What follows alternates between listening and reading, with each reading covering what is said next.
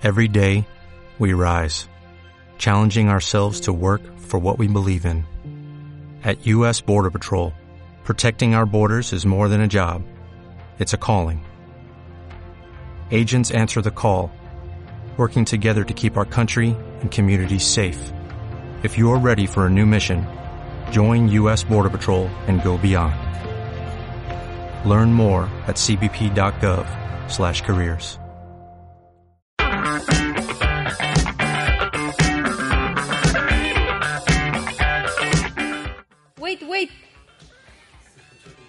¿Escuchó el wait wait? No importa. Wait wait, no no más. Comenzamos ya. Hola hola a todos y todas. Todes, todis. Toda la people in the house. Estamos junto a la maravillosa Miss Tuardo. Pueden seguirla, por supuesto. Sobre todo si son un argentino en Zunga. Que ya les vamos a contar más sobre ese argentino en Zunga. Eh, la señorita Ignacia. Yuyin. Yuyin. María Ignacia Yuyin. Soto Estuardo. Por favor, un aplauso. Y por supuesto nuestro productor el día de hoy y siempre el mejor de todos, el señor Electrolito. Muéstrate por favor Electrolito, muéstrate a tu gente ahí, a los que te quieren, te aman, te conocen muy bien. Ya pues. Eh, hoy- ah, bueno, yo por supuesto, yo para los que no me conocen, Diego Zúñiga, fundador de Engrana y co-creador de Espacios Humanos. Eh, el podcast de hoy día, eh, este, bueno, esta sesión de live que están viendo y posteriormente el podcast que vamos a estar subiendo, tienen que ver so- todavía con emprendimiento social y facilitación, pero hoy día en una temática muy particular que es central para mí eh, en el mundo del emprendimiento y el de la facilitación de aprendizajes también, que es el fracaso y el Error. error. Así nomás. Bueno, estuvimos preguntándoles por Instagram hace poquito eh, cuáles son sus experiencias de fracaso y error y qué es lo que aprendieron sobre ellos. Vamos a estar compartiendo lo que nos contaron. Eh, y por ahora queríamos hacerle una, una breve como, introducción a qué es lo que nos tiene aquí. Nacha, ¿qué es lo que nos tiene acá? ¿Por qué estamos juntos de partida haciendo esto? ¿Por qué estamos juntos? Porque el destino nos ha reunido eh, trabajando por separado con personas, haciendo coaching por separado. Y la persona que nos unió, David, El diablo. le diré un saludo para él.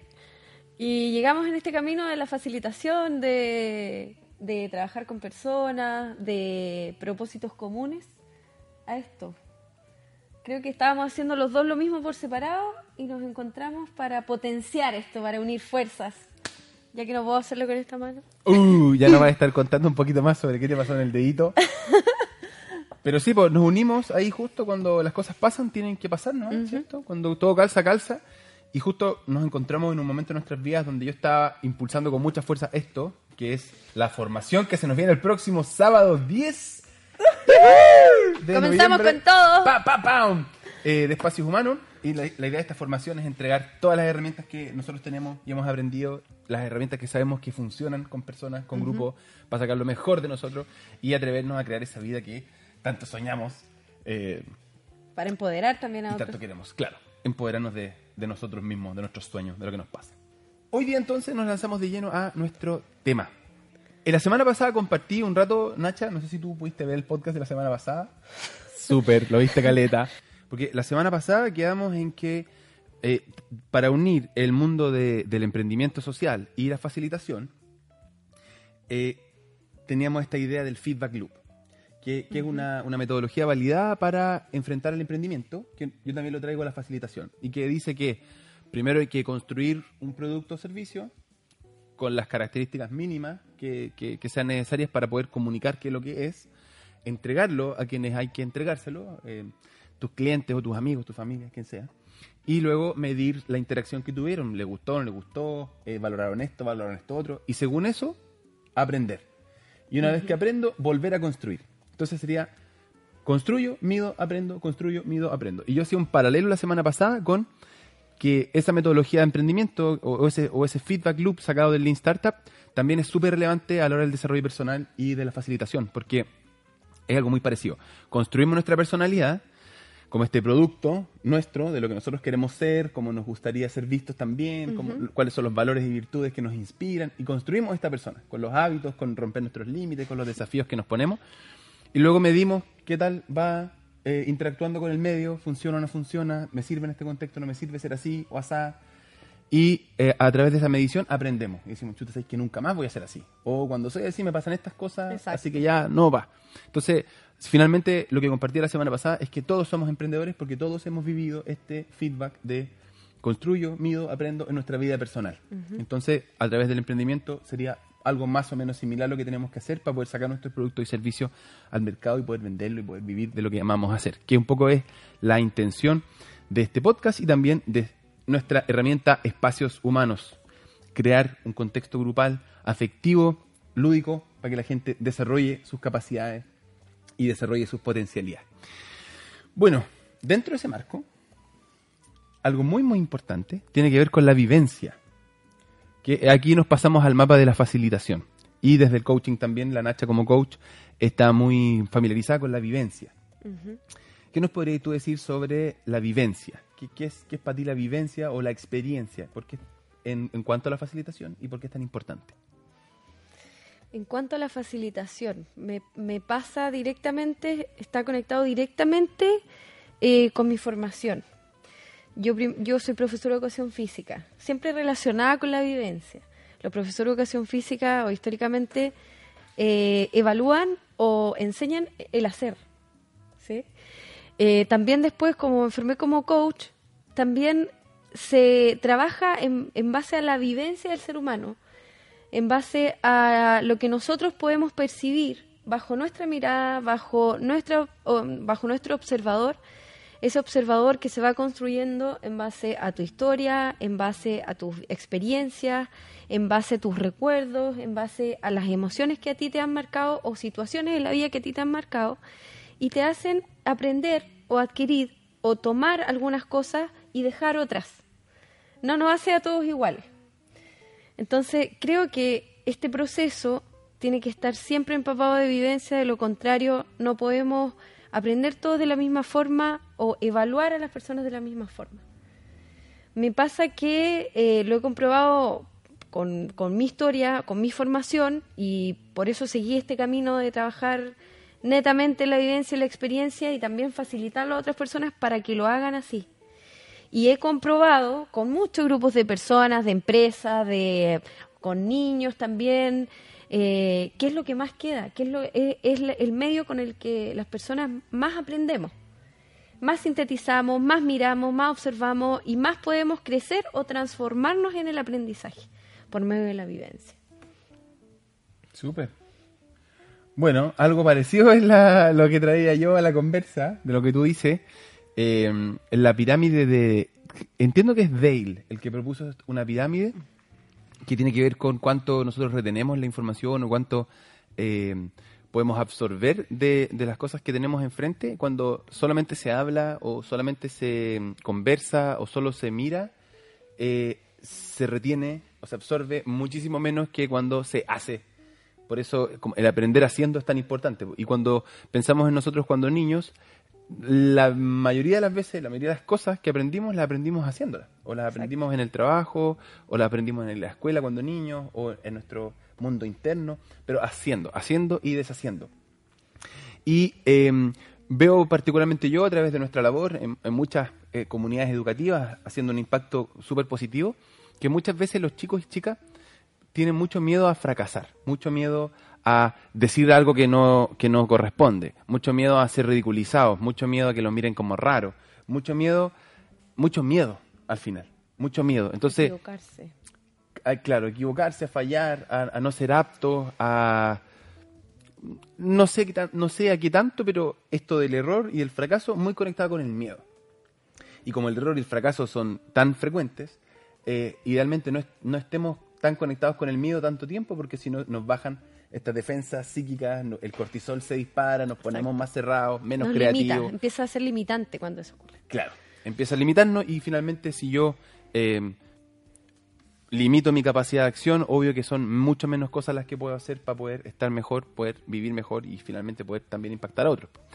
que es un poco el foco que tienen los líderes. Recuerda que comentando aquí abajito sobre eh, tu experiencia de fracaso, te puedes llevar uno de los dos manuales del líder transformador que tenemos hoy día disponible. Bueno, ¿por qué traía esto del fracaso y esto del error a esta conversa? Porque para mí, y Nacha, no sé si tú lo has podido ver, la semana pasada yo conversé, les conté a, a nuestras amigos y amigas que el 2011 tuve una experiencia cercana a la muerte. Estuve un ratito muerto y eso por supuesto que me hizo ver las cosas de una, de una perspectiva muy, muy diferente. Pero particularmente esa experiencia cimentó en mí esto de que la vida es un proceso de aprendizaje y que la vida es esta aventura que no se acaba y que no va a ninguna parte independiente del resultado. Me puede estar yendo súper, súper bacán. Y después puede que me vaya súper, súper mal. Y finalmente no, no llego a ninguna parte. Nunca llego a ninguna parte. Simplemente estoy donde tengo que estar. Eh, y eh, me pasa que a través de esta experiencia que tuve y repetidas otras experiencias, he podido ir cachando que, que realmente el aprendizaje, lo que queda después de lo que se vive, para mí es lo más importante. Para mí es lo, que más me gusta. Pueden haber momentos súper, súper malos, donde estoy pasándolo súper mal, en crisis, solo, sintiendo cosas súper limitantes, eh, conectándome también con mi sombra, con lo que no me gusta de mí, así súper así, abajo, abajo, abajo, digo yo. Eh, y aún así estoy tranquilo a nivel de, de, lo más, de lo demás adentro, porque siento que estoy aprendiendo, que me están quedando cosas, que me están cayendo palos, que, que estoy mirándome. Eh, y en ese sentido, eh, un mapa que me, que me dio mucho, como que me ha dado mucha perspectiva, es el modelo OSAR, del coaching ontológico. Entonces, eh, ya que tú eres coach y que eres facilitadora también, eh, y que a nuestra audiencia algo le gustará el coaching si están siguiendo en grana, eh, me gustaría ver cómo, cómo, conectáis tú, cómo conectas tú el error, el fracaso, como dentro de, de este modelo tan importante. que de hecho declara cuáles son los enemigos del aprendizaje. Exacto. no nos vamos a adentrar ahí todavía, te dejo la pregunta abierta. Del modelo SAT. lo primero es que la palabra osar, que osadía, que, que nos invita como a atrevernos a, a superar límites, a, a traspasar algunas líneas para nuestra transformación, para llevar nuestro aprendizaje a otros niveles. La palabra osar, el modelo osar, como dice, eh, o viene del observador, sistema, acción y resultados. Entonces, como de forma breve explicar que nosotros los seres humanos constantemente estamos obteniendo resultados en nuestra vida. Esos resultados, eh, algunos los evaluamos, algunos no. Cuando evaluamos nuestros resultados y no nos gustan, por lo general, ¿qué es lo primero que tendemos a hacer? Es cambiar la acción. Claro. ¿Cierto? Cuando algo no nos gusta, ya, a ver, lo voy a hacer de una manera distinta, voy a intentar de otra forma, cambio la acción, cambio la forma de hacer las cosas. ¿Podría darnos un ejemplo práctico? Un ejemplo práctico, por ejemplo, eh, si entro al trabajo a las 8 de la mañana y estoy llegando atrasada porque se genera un taco en la autopista, cambio la acción y voy a colocar mi reloj 30 eh, minutos antes. Por ejemplo. Y me va a generar un resultado distinto que es llegar a la hora a mi trabajo. O sea, acción distinta, resultado, resultado distinto. Algo muy simple, un ejemplo muy simple. Eh, ahora, ¿qué ocurre cuando evalúo una y otra vez los resultados y cambio las acciones y sigo obteniendo resultados que no me gustan? ¿Qué pasa en esos casos cuando no encuentro alternativa, cuando he buscado por muchos caminos y o, evalúo mis resultados y no me satisfacen, no encuentro el aprendizaje, no, no alcanzo otro nivel en mi vida, no, no voy avanzando, sino que retrocedo. Ahí nos queda preguntar qué hacemos. Y en esa instancia tenemos que apuntar más atrás de esta palabra osar, o al sistema o a nuestro observador. Ya, a ver, Déjame ir por parte. ¿Qué sería esto del sistema y qué es el observador? ¿Qué sería como lo, lo de más atrás? Lo de más atrás del sistema. Imagínense la palabra osar. Empezamos a hablar de acciones, resultados, de la evaluación. Eh, cuando eso no ocurre, muchas veces no nos damos cuenta y nuestro propio observador nos limita. ¿Te ha pasado? Voy a dar ejemplo para que los que nos están escuchando entiendan. ¿Te ha pasado que tú tienes un problema y no, pero es que y lo, te pones a conversar con un amigo o con tu señora o no sé, con, con personas que, que tú escuchas y que, y que le das autoridad en que te puedan dar un consejo y te dan otra perspectiva de las cosas. Claro, otro- desde otro su de observador y te dicen, wow, no lo había visto desde, desde ese punto de vista. Claro. Ahora voy a hacer eso que tú me dijiste. Es porque hay alguien que está observando desde, está observando parado desde otro lugar. Y muchas veces nosotros desde nuestro observador, que se forma por nuestras vivencias, por nuestra historia, eh, por nuestras competencias que hemos ido adquiriendo, nuestra formación, muchas veces no podemos ver acciones nuevas para poder avanzar. Y en ese caso es necesario expandir ese observador. Súper. Sí. Claro, o sea, un, un observador que ve distinto, distingue distintas posibilidades de acción, después puede tomar distintas acciones y conseguir distintos resultados. más que distinga nuevas posibilidades de acción, o sea, más que distinga posibilidades de acción, aparecen nuevas formas de acción, aparecen nuevas acciones y eso me va a llevar a nuevos resultados. Siempre y cuando yo emprenda esas acciones y Claro. las lleve a la práctica. Claro, no Porque es solo quedarse con las veces- ideas. Claro, Eso pasa mucho en veces, emprendimiento, sí, por ejemplo. sí, nos quedamos con las ideas y Claro, y ahí están y se dan vuelta y después dos años después la misma idea y de repente alguien fue, la hizo antes que tú y quedaste picado. Exacto. Ahora, ¿por qué está el sistema acá? La, la- La la S. S. Muchas veces hay que ir más allá y el sistema es lo que envuelve todo. Ya. Los observadores, las acciones, resultados. Muchas veces te has dado cuenta que personas dicen, no, la verdad es que no, no, me, no me voy a quedar en Concepción y se van a buscar suerte a otro lado, a otra ciudad. Cambiaron su sistema, cambiaron sus sistemas de trabajo. Eso es salir de un estado de comodidad o de- del sistema en el que están en equilibrio para entrar a otro sistema nuevo. Y por ende, eso les va a generar nuevas acciones, nuevas formas, nuevas perspectivas de observar situaciones de la vida y por ende nuevos resultados al cambiar es- esos sistemas. Tenemos sistemas de trabajo, sistemas de familia, sistemas de nuestras relaciones, sistemas emocionales, distintos si- sistemas y subsistemas en el que nosotros convivimos, nos relacionamos, aprendemos y actuamos. Súper.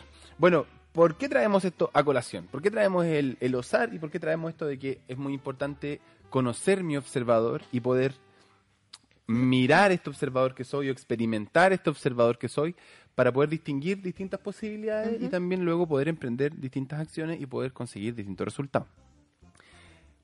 ¿Y por qué es relevante esto? Eh, me pasa a mí y me ha pasado a mí eh, que yo respondo particularmente bien o agradecido a las crisis.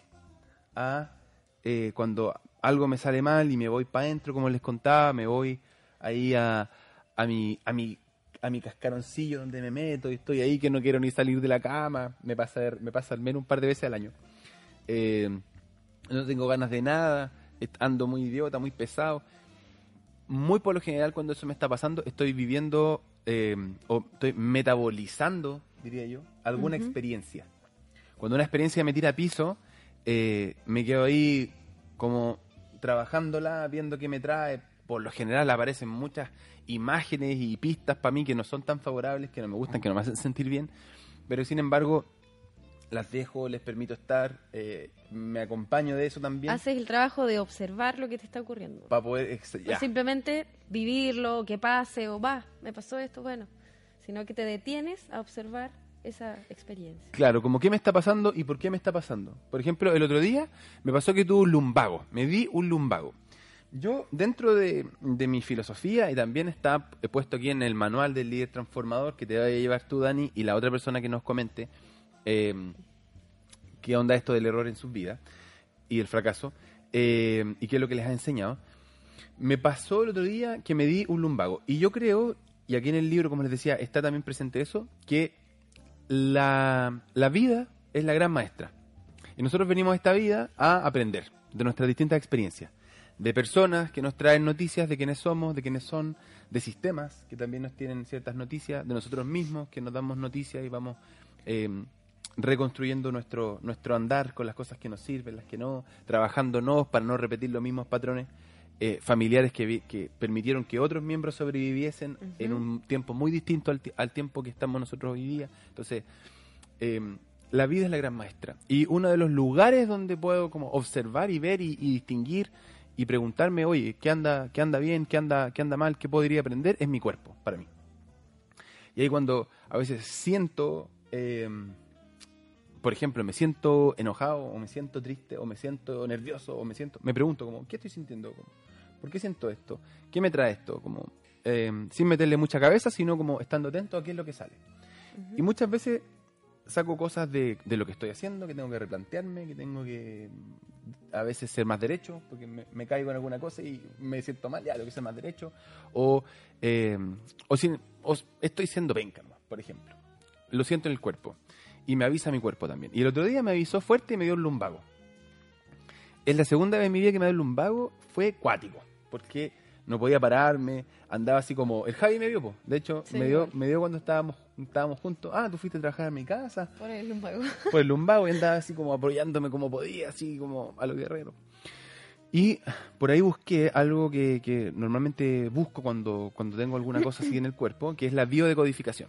Y la biodecodificación, entiendo yo, que es una rama de la medicina que nace desde la medicina cubana, que lo que hace es entender que el cuerpo eh, es, un, es un código y detrás de lo que nos pasa en el cuerpo hay algo que decodificar, hay algo que entender.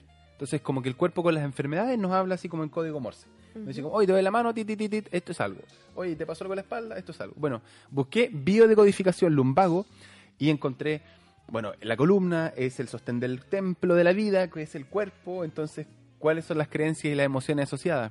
Por ejemplo, ¿qué estoy levantando que no me corresponde? ¿Qué estoy sosteniendo que creo que no me merezco?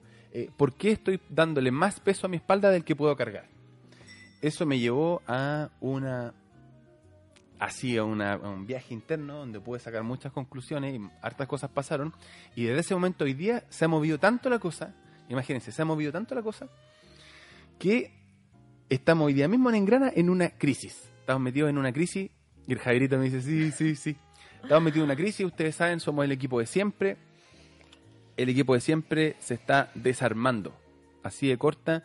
Eh, hace un año que estamos trabajando todos juntos y este fue el último mes, el mes pasado, fue el último mes que trabajamos juntos todos de planta fija. Así, donde nos vemos todas las caritas todos los días. ¿Qué va a pasar a futuro? No lo sé. ¿Qué va a pasar al presente? Lo estoy descubriendo. Eh, pero también tiene que ver con, para, para mí, tiene que ver con también haber podido escuchar qué es lo que yo quiero para mi vida y qué es lo que, qué es lo que quiero vivir. Y no darme una enfermedad tras otra o darme, no sé, pastillas para aliviar el dolor y después seguir avanzando, sino, oye, ya si me tiré a la cama con un lumbago y me tiré al suelo, chuta, la vida quiere que yo aprenda. Y si no aprendo, algo me va a pasar. Y eso es lo que sentí cuando tuve mi experiencia cercana a la muerte. Que salí de, de- bueno, estuve dos días así fuera de acá, pero cuando volví estuve cinco días o seis días solamente en pabellón. Y después me fui para la casa como si nada. No tuve nunca nada, no tuve ningún, ningún taldo, ninguna cosa que me diera después de... Y creo que es porque la vida me quería mostrar algo, me lo mostró, lo tomé y listo, me dejó seguir. Si no, me hubiese pasado de nuevo, me hubiese dado otra cosa. Siento que así es la cosa en mi vivir, en mi vivencia. Entonces, hoy día encontré que no había nada mejor que hablar desde mi observador que del fracaso y el error. Porque ¿sabéis qué me ha pasado negro últimamente? ¿Qué te pasa? Sobre todo facilitando, facilitando tanto proceso donde, ah, no equivocamos, vamos de nuevo, ah, no equivocamos, vamos de nuevo, ah, no equivocamos, vamos de nuevo, ah, no equivocamos, Y, y hay de pausa. Claro, claro. resultado, Sí, la misma acción, resultado, y dicen por ahí, bueno, no espere obtener resultados distintos con las mismas acciones. Claro. Y volvemos al azar. Claro, que sería como, no sé si lo- Einstein lo dijo, ¿ah? pero era algo así como, eh, locura es querer resolver eh, los mismos, o sea, los, los problemas con las mismas acciones. Exacto. Esperar resultados distintos con la misma acción. Eh, y, y creo que Einstein fue el que dijo que para resolver un problema tenemos que tomar otro nivel de conciencia. Como los niveles de... El, el- el problema se resuelve en un distinto nivel de conciencia donde fue creado. Bueno, entonces con esto que tú estás trayendo a la mesa, de, de losar de nuevo y de mirar, pausar y mirar, pausar, sí, me estaba faltando eso. En facilitaciones, a ver, ¿qué pasó? Ya, conversemos, hagamos círculo. ¿Qué podríamos hacer mejor? ¿Qué estamos haciendo bien? ¿Qué no estamos haciendo tan bien? Listo, emprendamos nuevas acciones. Pucha, de repente pasa una, dos, tres, cuatro, cinco y de repente sale. Y todas las caritas que eran de derrota, de pucha, no, no se pudo, el que se fue por allá y no quiso volver. Después cuando la cuestión resulta, ¡pa! Todos de nuevo están ahí prendidos, ¡vamos! Salen las Y empezamos a mirar gritos. los eh, limitantes del aprendizaje o lo que está limitando el fluir del aprendizaje. Claro. Pero en- eh, al menos desde la vivencia y desde, desde la facilitación, lo que a mí me ha quedado, así como guardado en el corazoncito y me queda en mi acción hoy día, es que si la cosa no resulta por ahí y le sigo dando y sigue sin resultar y le sigo dando y sigue sin resultar, ya tengo que parar a ver. Y a veces ese parar a ver va a hacer negociaciones duras. Y a veces separar a ver, cuando tú no lo haces de forma autónoma, tu cuerpo te avisa y hay otras situaciones que te obligan a detenerte y a mirar. Claro, Como el lumbago, como el como el dedito. Sí, ha estado accidentado últimamente. Yo, dentro de lo que yo conozco y lo que a mí me hace sentido, es como, primero tengo una vocecita en la cabeza que me dice como, "Mm, mm". no, ya. eso no por ahí, o "Mm, eso por allá. De repente en la ducha, en momentos que estoy más tranqui, como que algo tomo y a veces me hago el leso. Me hago el leso y de repente algo me va a dar, o algo voy a escuchar de alguien, o algo voy a sentir en el cuerpo, o algo. Ya. Y si me hago el leso con eso, me voy a accidentar, o me va a empezar un dolor, o algo así. Y ahí, si ya no escucho, bueno, un accidente o ya cosas más graves.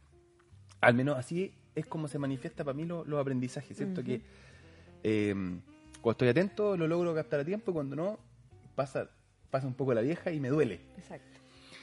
Bueno, en, y en este caso, como les decía yo con, con respecto a Engrana, todos los que me conocen saben muy bien que mi corazón está en Engrana y que como equipo, ah, bueno, para mí ha sido súper importante que estemos juntos como equipo, estar viviendo eh, proceso dentro de nuestro trabajo, como personas, como profesionales, hacer un buen trabajo porque hacemos un buen trabajo personal eh, y, dándonos, dándonos espacios para eso. Y bueno, pueden revisar nuestras historias de Insta, pueden ir para atrás de los videos, pueden conocer mucho más sobre nosotros si es que no lo conocen ya. También la gente que nos conoce face to face.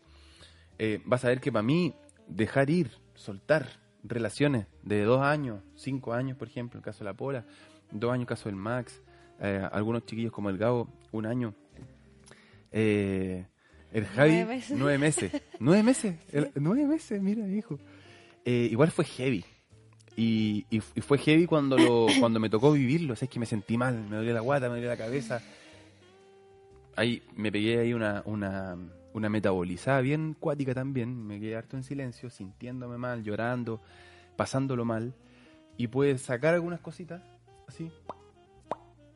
Como burbujitas así, de conciencia de... que, que vinieron a darme noticias y a decirme cositas, yo mismo, eh, que fue súper importante.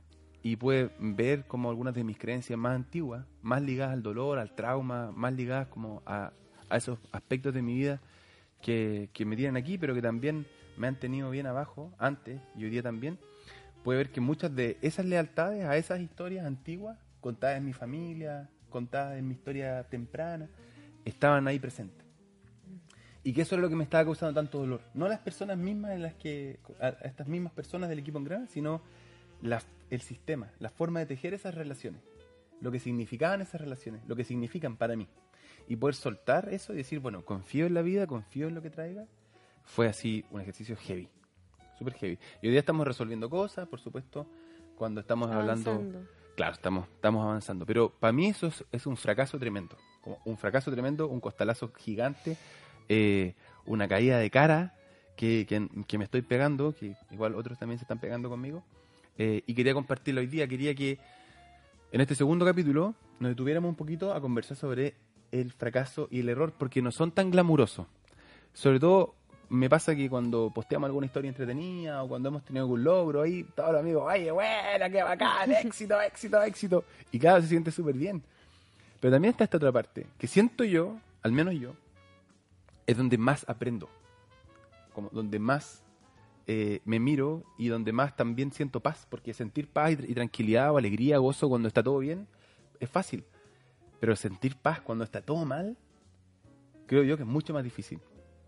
Eh, y creo yo que como eso es solo posible, o al menos lo veo hoy día, viviendo esta crisis, la crisis más grande de mi vida, viviendo esta crisis hoy día, versus lo que hubiese pasado hace años atrás sin conocer la facilitación y el emprendimiento, ahora que conozco el emprendimiento y conozco la facilitación, es mucho más provechoso para mí poder vivir esto. Porque no hay culpable, no hay alguien que hizo algo mal o, al- o- o alguien que, que la jodió, o, o- no, no hay nadie. Eres tú con tu error, yo. con, tu, con tu nivel y tu capacidad de autogestión, de automotivación para tomar esas herramientas internas y, y decir ya, respira, acepta, desde dónde empezamos para seguir adelante y me gustaría compartir algo contigo. Eh, cuando tú contabas esto del- de lo que te había pasado, el fracaso, igual mi, mi voz interna decía ya, ¿de dónde uno va sacando estas herramientas para superar ciertos fracasos o cómo tú te motivas? Y justamente hoy día el pololo de mi hermana, Simón, que debe estar ahí escuchando, me preguntó, Nacha, ¿tú hace cuánto tiempo que practicas triatlón? Y yo empecé a practicar cuando estaba en el colegio, pero a hacer natación. Y creo que fui como a una competencia de natación. Eh, tenía un entrenador muy bueno que él me, él me enseñó a nadar igual. Y tengo solo el recuerdo de que era una de las más lentas de mi equipo. Y fui y creo que nadé 50 metros, 100 metros y me di un calambre en el gemelo. Y ya mis compañeras de timo todas ya habían terminado. Y mi entrenador me gritó, Ignacia, termina igual.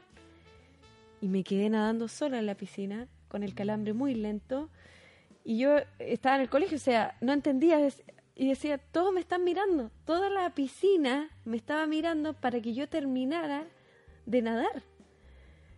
Wow, y ahora que tú conversabas de eso, yo decía, bueno, eso fue un granito de arena para haber terminado, para persistir, y con el dolor igual, porque fue esos calambres en el agua duelen.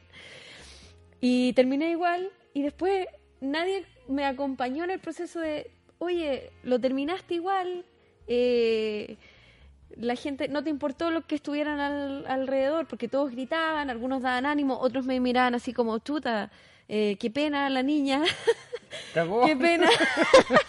Qué pena la niña, estaba pésimo entrenada, yo estaba empezando, bueno. Y situaciones así que, por ejemplo, ahora, si eso ocurre, eh, gané persistencia, perseverancia, autocontrol en el agua, autocontrol de con un, que se, un calambre, entonces de mantener la calma, eh, independiente que te estén mirando, que no te presionen, que el, la paz o algo está en ti, ya tú tienes las habilidades, y eso pasó hace muchos años. Y creo que así eh, situaciones nos van entregando herramientas para nosotros ir eh, autogestionando nuestros errores, nuestros fracasos, eh, nuestras formas de equivocarnos, de caer de, en la zanja y ya, a ver, ¿cómo me levanto? Entonces me hiciste conectar con esa vivencia también. Eso lo quería compartir. Súper, qué bonito. Ah, la Cami. La Cami es muy especial, ¿ah? Dice, La cara es bacana. ¿Cómo enfrentar el fracaso siendo un líder dentro de un grupo humano, donde todos finalmente se ven afectados, ya que a la larga uno espera un resultado a corto plazo, pero en el día a día las energías decaen? Ya. Yo sé que tú tienes cosas que decir al respecto. Tú trabajando en un área súper ligada a esto, a nivel organizacional. y yo quería dar una, respuesta cortita. Yo voy a dar la respuesta más fácil, creo yo. Que es eh, honestidad. Para mí. Eh, cuando hay un fracaso y, no, estáis viéndolo, todos sabemos, todos siempre estamos vivos. Para mí. Todos cachamos que algo pasa, todos cachamos. Entonces, si el líder se esconde del fracaso, o culpa el fracaso a otros, o no toma el fracaso como, como una oportunidad de aprender, es un, un activo valioso que se pierde.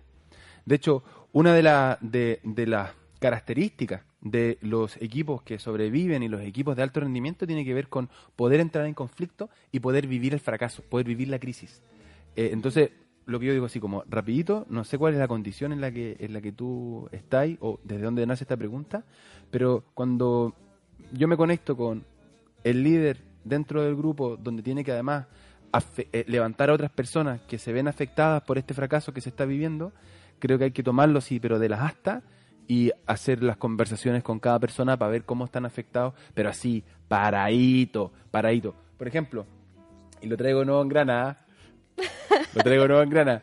Ha sido súper bonito para mí, súper bonito, se lo- te lo digo Cami, y se lo digo a los que nos están viendo, que mi familia, por ejemplo, estaba súper preocupada, y mi abuela estaba llorando el otro día, en el teléfono. Mi abuelita, la abuelita Irma, te amo viejita. Mi abuelita eh, estaba llorando al teléfono, y la, la Tania le preguntó, oye, abuelita, ¿qué le pasó? Y no, que estaba triste nomás. Pero después supe yo que estaba llorando eh, dentro de otras cosas porque tienen mucha preocupación por esto que está pasándole a Engrana, que nos está pasando a nosotros. Y yo le decía, abuelita, oiga, escúcheme bien.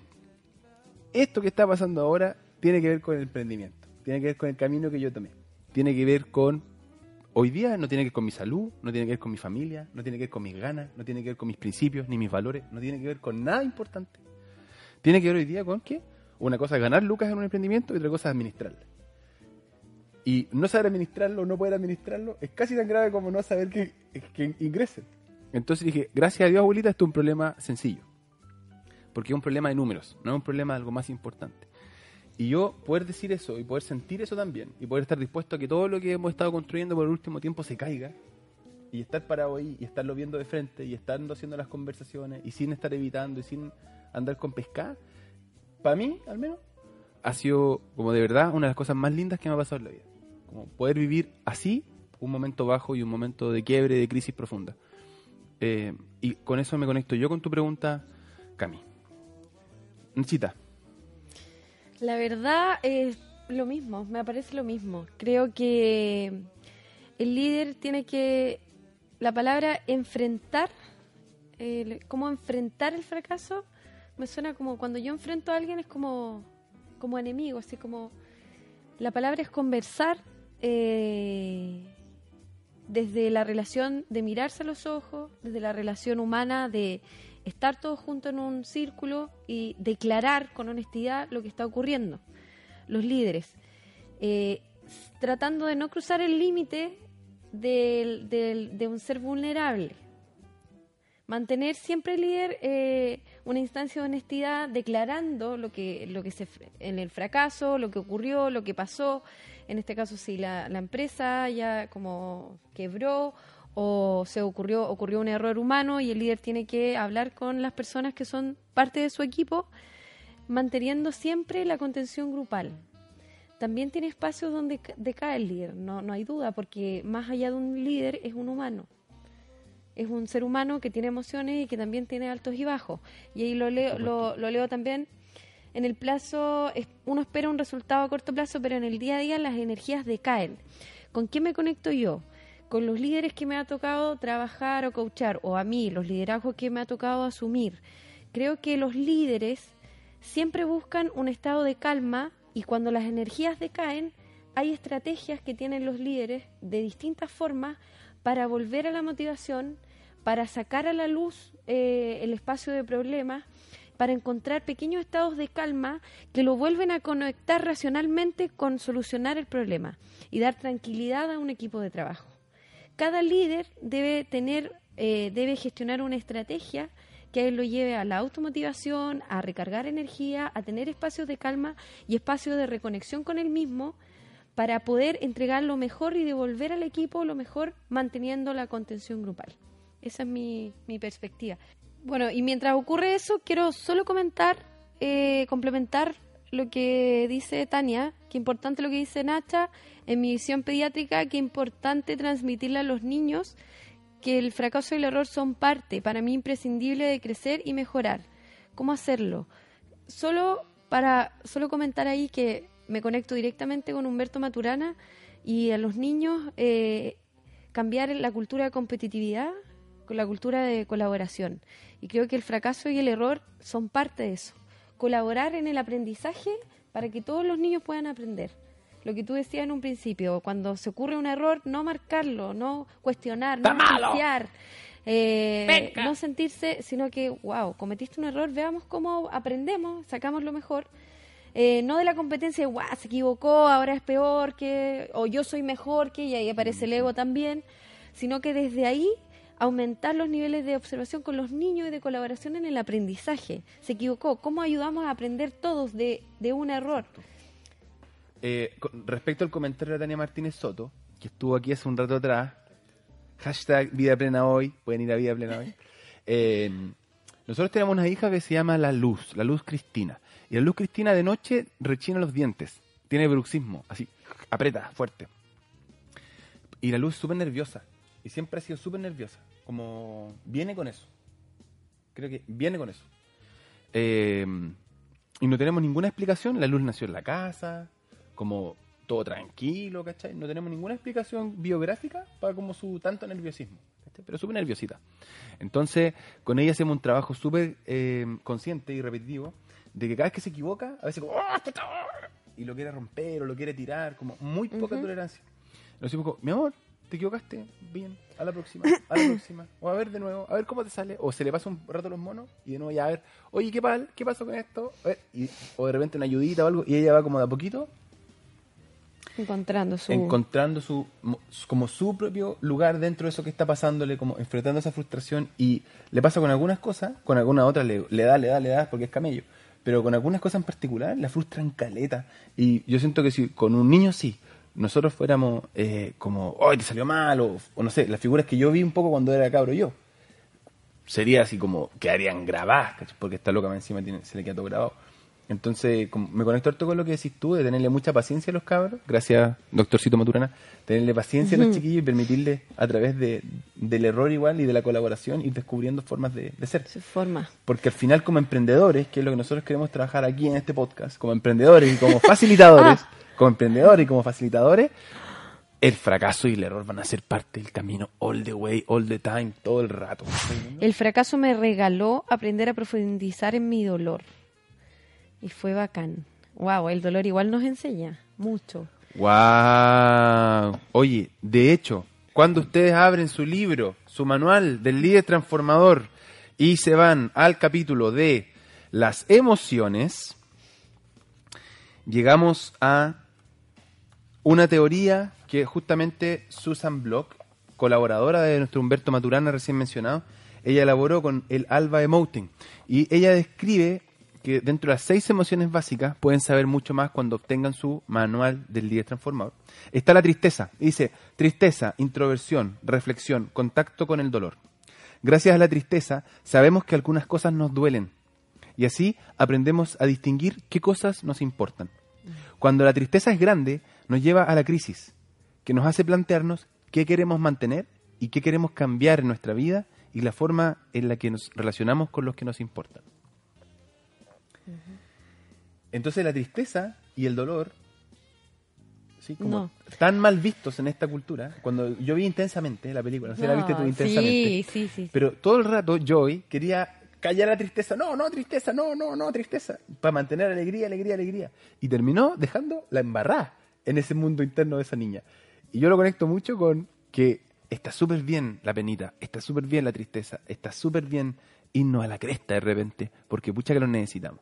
No, complementar el tema del dolor, que nos hace mirar, mirar eh, desde otras perspectivas, nos hace corporalmente bajar nuestro nivel de energía, prepara nuestro cuerpo para mirar de otra forma también. Eh, hay personas que te he escuchado que dicen, no, es que me cuesta llorar, que me cuesta botar esa, esa pena que siento o algo que se siente en el pecho, que de alguna u otra forma sale. O hay personas que dicen, eh, ven una película ¡guau! y se desbordan de la emoción, no saben por qué, por qué estoy llorando tanto o por qué estoy, ando tan sensible y qué me está pasando. Y es ahí la tristeza que aparece, son emociones que sí hay que liberarlas, que sí hay que dejarlas fluir. Y el dolor, eh, independiente que culturalmente se vea como malo o, o uno tienda como a contener el espacio del dolor, que tampoco es malo que se contenga, pero se aprende mucho, se aprende mucho, mucho del dolor. El tema es que también yo lo vivencié, no quedarnos en el aprendizaje por medio del dolor, sino que también aprender a salir de esos espacios de dolor de- después de haber observado, después de haber puesto límite de esas situaciones que no nos detengan ni limiten en nuestro vivir o en nuestro, en nuestro aprendizaje. Así que Súper. eso también. Oye, con respecto a lo que tú estás compartiendo, Nacha, cuando nosotros nos vamos a ver el modelo de desarrollo transformador que pueden encontrar dentro de su set de cartas Espacios Humanos. No vengo a vender, vengo a regalar. Y solo por hoy. y solo por hoy. no, Y nos falta un libro todavía. Ah, Regalar sí, sí. un libro, ojo. Bueno, aquí, Espacio Humano, ustedes dentro de todas las cosas que encuentran, encuentran eh, el desarrollo de la emoción entendida de una manera muy sencilla. Cuando hablamos de autorregulación en nuestro modelo, hablamos de tres declaraciones que nosotros como personas podemos hacer. La primera declaración de autorregulación tiene que ver con identifico lo que estoy sintiendo. En un siguiente momento de mayor profundización conmigo viene la segunda declaración, que sería, me permito vivir esto que, me- que estoy sintiendo y lo gestiono. Vale decir, cuento hasta 10, o me aguanto, o ahí lo gestiono. No solo lo identifico, sino que lo gestiono. Que ya es un gran avance, porque muchas personas, nos a mí también me ha pasado, a veces ni siquiera identifico lo que estoy viviendo, creo que estoy con, con rabia, en realidad estoy con pena, o creo que estoy con incomodidad y es otra cosa. Bueno, puede pasar que a veces si no conocemos tanto, no damos mucho espacio a la emoción, tampoco sepamos qué estamos, qué estamos sintiendo. o en qué emoción estamos. O en qué emoción que muchas estamos. veces no la, cuando no la aprendemos a distinguir eh, por medio del cuerpo o de lo que me pasa, es difícil salir o mirarla desde perspectivas. Exacto. Bueno, y la tercera declaración sería, conozco, entiendo, comprendo la sabiduría de mis emociones y permito que actúe. Que ya es un tercer nivel, que ya es mucho más confiable, es decir, lo mismo que decía Nacha. Somos una ollita, una ollita a presión, emocionalmente somos una ollita a presión. Si me estoy comiendo las emociones, si las estoy bloqueando, si no estoy permitiendo que salgan, de repente en algún gran cagazo voy a dejar, me voy a desbordar, como decís tú, voy a no cumplir con el desafío de Aristóteles. El desafío de Aristóteles es, eh, enójate con la persona correcta, en el lugar Exacto. correcto, de la forma correcta, por el motivo correcto. Como darle a cada uno lo que corresponde. No andís con una olla de caca y se la tirís a la persona más débil o que más te quiere o... O no detenerse a cual- ante el primer problema, dificultad o con rabia a, a gestionar esos problemas porque te detiene. Te detiene a ti. Claro, la invitación que te hace el modelo es confía en tus emociones, mierda. Así es como, básicamente es siéntelo y que lo que sientes que sea, porque es, irracional. No estás eligiendo tu emoción, no puedes sentir. Una persona que se conectó por aquí, una persona que se conectó por aquí, es una polola mía antigua, una ex polola ¡Oh! mía. ¡Oh! Una ex polola mía que amo tanto y siempre la voy a amar. Pero por supuesto que antes la amaba de una manera eh, pasional y, y ese tipo de amor. Hoy día es otro tipo de amor, se transmutó. Pero de todas maneras la amo mucho. Y en un momento ella dejó de sentir amor por mí. Oye, y me rompió, me rompió el corazón en mil pedazos. Y ella, si ella hubiese podido elegir, ella hubiese elegido amarme. Pero finalmente no pudo elegir porque el corazón no va donde va la cabeza. El corazón vive por sí solo. Exacto. Entonces, la tercera competencia o la tercera declaración tiene que ver con confiar en la sabiduría de las emociones, como si algo me enoja, enojarme. Siento, pienso y actúo. Si me duele, que me duela. Si me alegra, que me alegre. Como, y vivirlo nomás. No andar, eh, no andar como poniéndome formas de ser, sino que ser nomás. Y en esa libertad hay transparencia, en la transparencia hay confianza, y en la confianza finalmente hay desarrollo. Y en esa libertad hay, también hay autorregulación y hay límites que no perjudiquen la convivencia con los demás Por supuesto. o que no trasciendan a un dolor que le genera a un otro, siempre teniendo la conciencia de que hay un otro.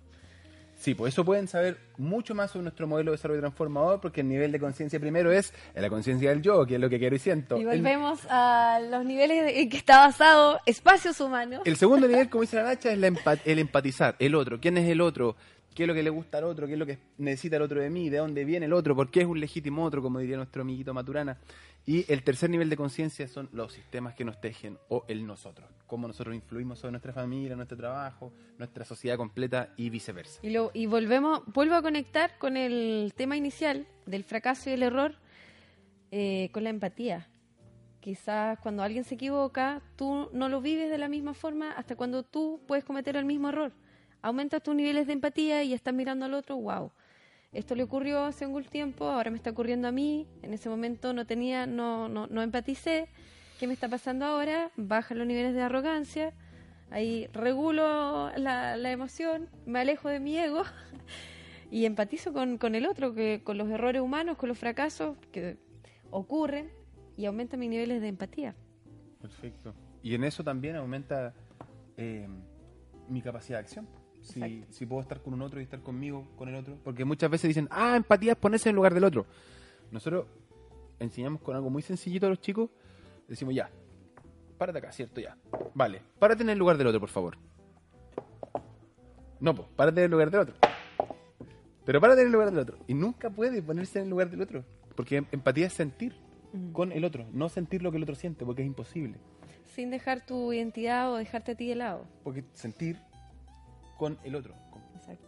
Pero no sentir lo que el otro siente, porque eso es imposible. Sino estar contigo y, como decías tú delante, contener el dolor, por ejemplo, súper lindo. Pero también puede ser, en vez de ir, oh, ya, ya", aguantarme así como, vale, estoy aquí contigo.